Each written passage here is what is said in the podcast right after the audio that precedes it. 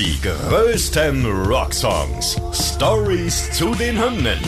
Tragisch, komisch oder kurios. Verrückte und unglaubliche Geschichten hinter den Songs, die ihr so noch nicht kanntet. Ihr hört einen Original-Podcast von Radio Bob, Deutschlands Rockradio. Mit Markus Köbler und Nina Loges. Heute Sabotage von den Beastie Boys.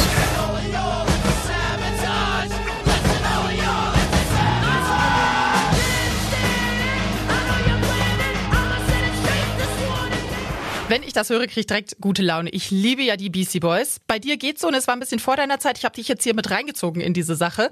Aber es war trotzdem auch für dich interessant, ne? Was über die Beastie Boys und vor allem Sabotage zu lernen. Ne? Ja, absolut. Also Beastie Boys sind natürlich Kult, das ist klar. Und aber Sabotage ist auch einfach ist ein geile, ist eine geile Nummer. Also muss man schon auch wirklich mal sagen. Und ein geiles Video, War reden ja, wir später noch drüber. Genau, das sowieso. Das Video ist Kult. Ja, der Song war aber gar nicht mal so erfolgreich, wie du ihn wahrscheinlich gerne gehabt hättest. In England hatte er mit Platz 19 die beste Platzierung, in Kanada auf 38 und in Australien 94. Das schmerzt. Völlig zu Unrecht, wie ich finde. Wirklich völlig zu Unrecht. Ja. Aber es war ja. ja. sowieso eine schwierige Zeit für die Beastie Boys, weil die waren ja mit Fight for Your Right diese Sauf-Party-Band so ein bisschen. Ne? Das haben sie auch mhm. selbst in verschiedenen Dokus und im Beastie Boys Book erzählt.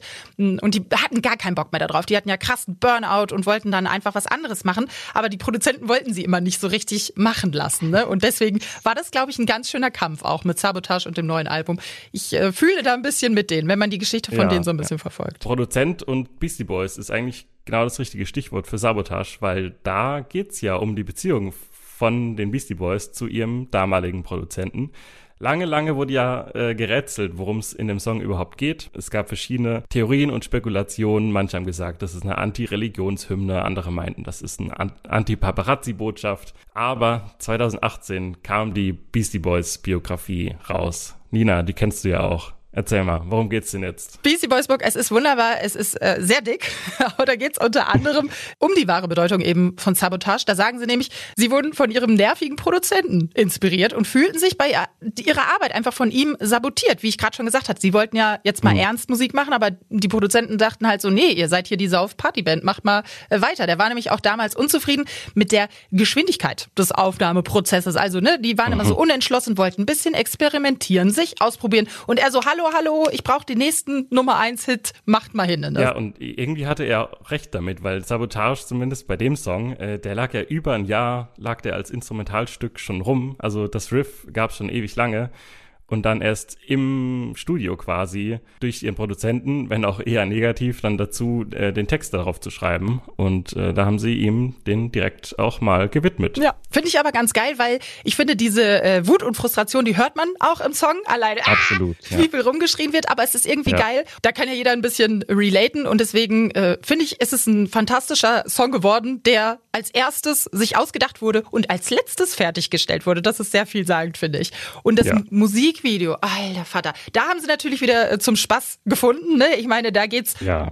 also da geht's wieder absolut Beastie Boys mäßig zur Sache. Sie haben ja, da waren sie in dem Element. Ja, aber wirklich. Die haben ja eh immer großartige Videos gemacht. Aber ich glaube, Sabotage ist auch das erste, was so in meiner ähm, Kindheit, in meiner Jugend, wo, wo so Musikfernsehen losging, was so absolut hängen mhm. geblieben ist. Diese albernen Schnubbis, diese Kostüme, wie sie auch einfach völlig planlos durch New York rennen. Das war ja sogar Spike Jonze, der das äh, produziert hat, beziehungsweise Regie geführt hat. Und sie haben so eine mhm. äh, Parodie, Hommage, man kann es beides sagen, an so 70er Jahre so Cop-Serien gemacht. Ich find's richtig witzig, dass die bei dem Video, das sieht ja richtig schrömmelig aus, ne? so wie so eine ja. Low-Budget-Produktion. Aber die haben ja, glaube ich, wenn ich mich nicht irre, richtig viel Kohle verballert und auch eine Kamera äh, aus dem Van-Fenster einfach fallen lassen. 84.000 Dollar hat die gekostet. Ja. Und daran merkt man, wie Harakiri dieses Video war. Die rennen ja wirklich einfach wild durch die Gegend, mussten auch die ganze Zeit gucken. Es war nichts genehmigt, dass sie nicht von echten Cops nee. erwischt werden, ne? wie sie da so durch über Autos rollen wollen und durch New York rennen. Das finde ich einfach so witzig und es passt halt auch einfach richtig gut zu den Beastie Boys. Die waren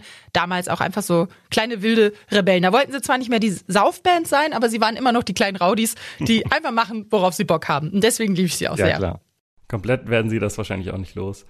Aber du meinst ja gerade schon, 84.000 mussten sie für diese kaputte Kamera zahlen und das war halt schon dreimal so viel, wie die eigentliche Produktion gekostet hat.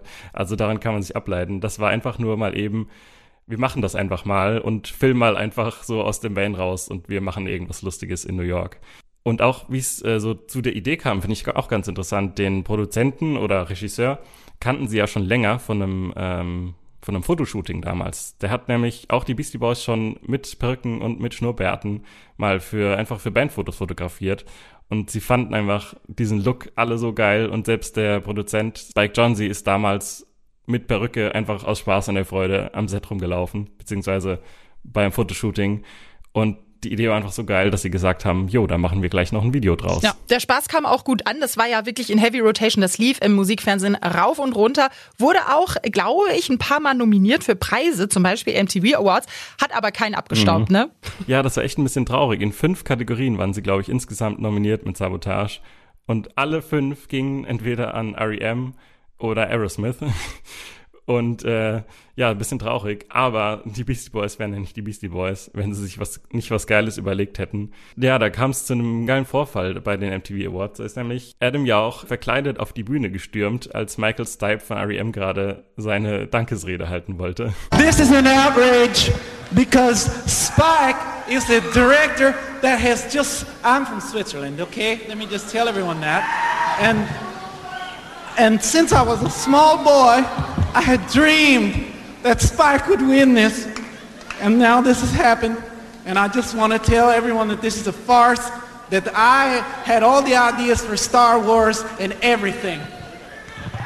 Hier sieht man ihn in einem fantastischen Kostüm als sein alter Ego Nathaniel Hornblower mit so einem albernen Hut und so einem Schnubbi. Er sieht aus wie so ein Schweizer Almöhi, so ein Opi ja, aus dem Dorf. So muss man sich das vorstellen. Und Michael Stipes Gesicht, da finde ich keine Worte. Der guckt einfach richtig verwirrt. Ja, er fand auch keine Worte. Er war einfach verwirrt. Es ist einfach ein großer Spaß. Ja, das Ganze Solltet ihr hatte euch mal eigentlich auch so viel Potenzial mit dem Video, dass die Beastie Boys sogar einen Film draus machen wollten. Ne? Es gab ein Skript für den Film We Can Do This wo sie dann auch in diesen Rollen eben aufgetreten wären. Äh, auch John C. hatte da wieder mitgewirkt.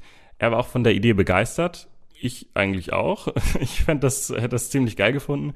Aber die Idee wurde dann leider verworfen und äh, nicht umgesetzt. Ich hätte das sehr, sehr gerne geguckt. So, aber hier neben ja. dem ganzen Spaß müssen wir jetzt nochmal ernst werden, denn musikalisch haben sie ja auch einiges zu bieten. Gerade Adam Jauch, das Gehirn der Beastie Boys sozusagen, der war für mich äh, absolut musikalisches Genie, ist vielleicht übertrieben, aber schon ein sehr, sehr kreativer Kopf und hat vor allem mhm. als Hommage immer an seine Helden äh, Led Zeppelin, Pink Floyd und so weiter, hat er immer so ein bisschen ich sag nicht gemobst, sondern äh, einen kleinen Knicks gemacht in die Richtung. Und viele, zum Beispiel die Basslinie bei Sabotage eben, ist ja angelehnt an Let There Be More Light von Pink Floyd. So, hier, das ist Pink Floyd.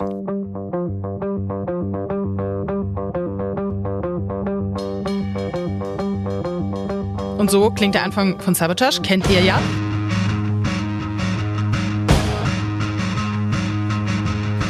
Mir ist das schon ein bisschen öfter aufgefallen, auch bei Ryman and Steelin. Das ist ein großartiger Song der Beastie Boys.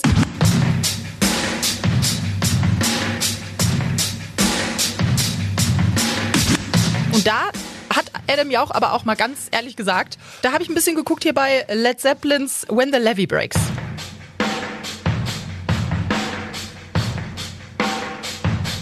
Jo, also das kann man, glaube ich, echt nicht leugnen. Ne? Das ist, klingt wirklich eins zu eins gleich.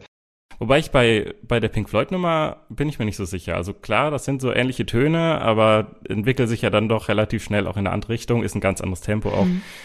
Ähm, ja, da weiß ich nicht so genau. Aber bei Led Zeppelin, jo, bin ich voll bei dir, absolut. Wobei ich hier aber echt sagen würde, äh, da sind die Samples echt okay, finde ich. Manchmal bin ich ja auch so, boah, das ist jetzt aber offensichtlich geklaut. Aber hier finde ich wirklich, da weiß man ja auch einfach, wie Adam Jauch es gemeint hat, so. Also okay, ja, als Fan, ja. ne? Äh, da finde ich es einfach wirklich schön, dass er sich gedacht hat, so, das sind meine Helden, da will ich jetzt was draus machen. Und wie er das auch gemacht hat, das sieht man auch in der Doku über die Beastie Boys, die konnte man mal bei Apple TV gucken. Da haben sie dieses Gerät, mit dem er das gebastelt hat, das ist einfach so ein offener Kassettenrekorder, so ein riesen Tape-Rekorder, hat er das so drauf geballert und damit hat er das so zusammengeschraubt, dass dieses When the Levy Breaks einfach viel langsamer wird und dieses Scratchen, was man hört, hat er auch nicht auf so Tables gemacht, sondern tatsächlich in diesem Kassettenrekorder einfach zusammengeschraubt. Mhm. Das ist absolut abgefahren. Genial. Aber ich höre jetzt auf, über die Beastie Boys zu schwärmen. Aber habe ich denn bei dir wenigstens auch jetzt ein bisschen Fanliebe geweckt? Auf jeden Fall. Also ich bin Fan von Sabotage, von der ganzen Sabotage-Welt eigentlich. Von, ich bin Fan von dem Auftritt bei der MTV Awards. Ich bin Fan vom Video. Und ich werde mich auf jeden Fall noch ein bisschen mit den Beastie Boys auseinandersetzen. Die größten Rocksongs. Stories zu den Hymnen. Ihr wollt mehr davon? Bekommt ihr jederzeit in der MyBob-App und überall, wo es Podcasts gibt. Und die geballte Ladung an Rocksongs gibt's nonstop in den über 40 Rockstreams, in der App und auf radiobob.de.